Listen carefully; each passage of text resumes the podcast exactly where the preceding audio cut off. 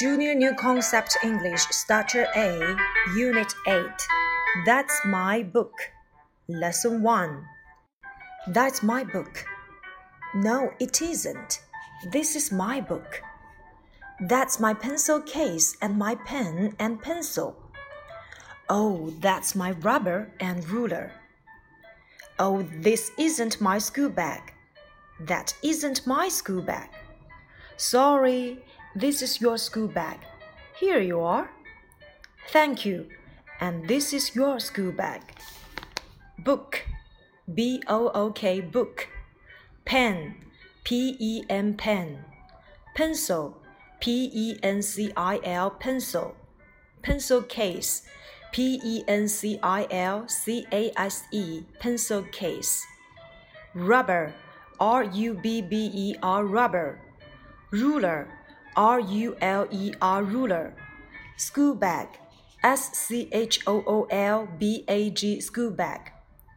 A book, a pen, a pencil, a pencil case, a rubber, a ruler, a school bag. This is my book. This is my pen. This is my pencil. This is my pencil case. This is my rubber. This is my ruler.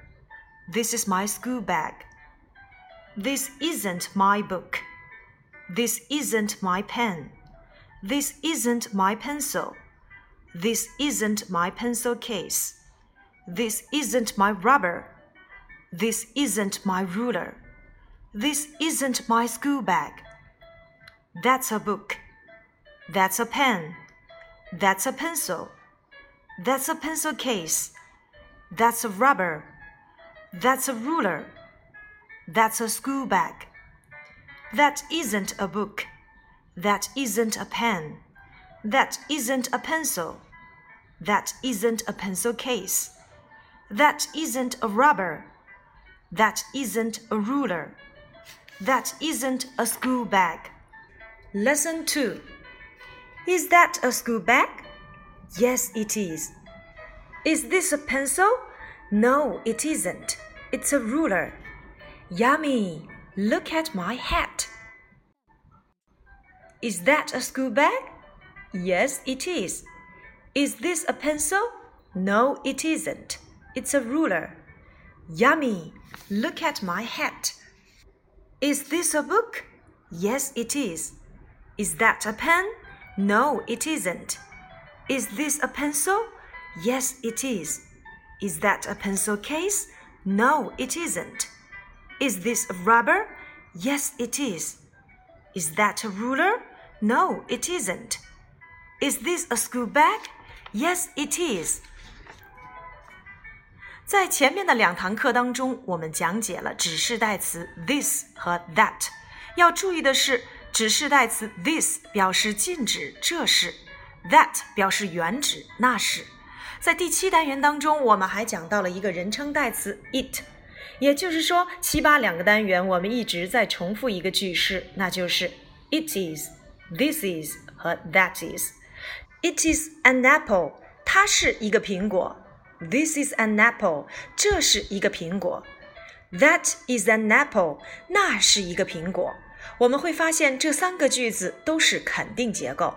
如果要把这三个句式变成否定句，我们只需要记住一句话，那就是否定 be 后加 not。It isn't an apple. This isn't an apple. That isn't an apple.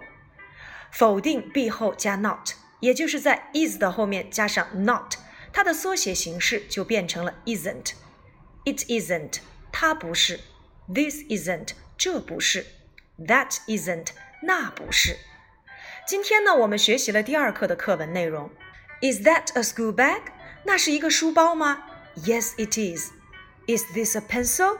这是一支铅笔吗？No, it isn't. 我们会发现，变成一般疑问句只需要把 be 动词提前。Is that a school bag？那是一个书包吗？Is this a pencil？这是一支铅笔吗？肯定句我们只需要用 it is, that is, this is。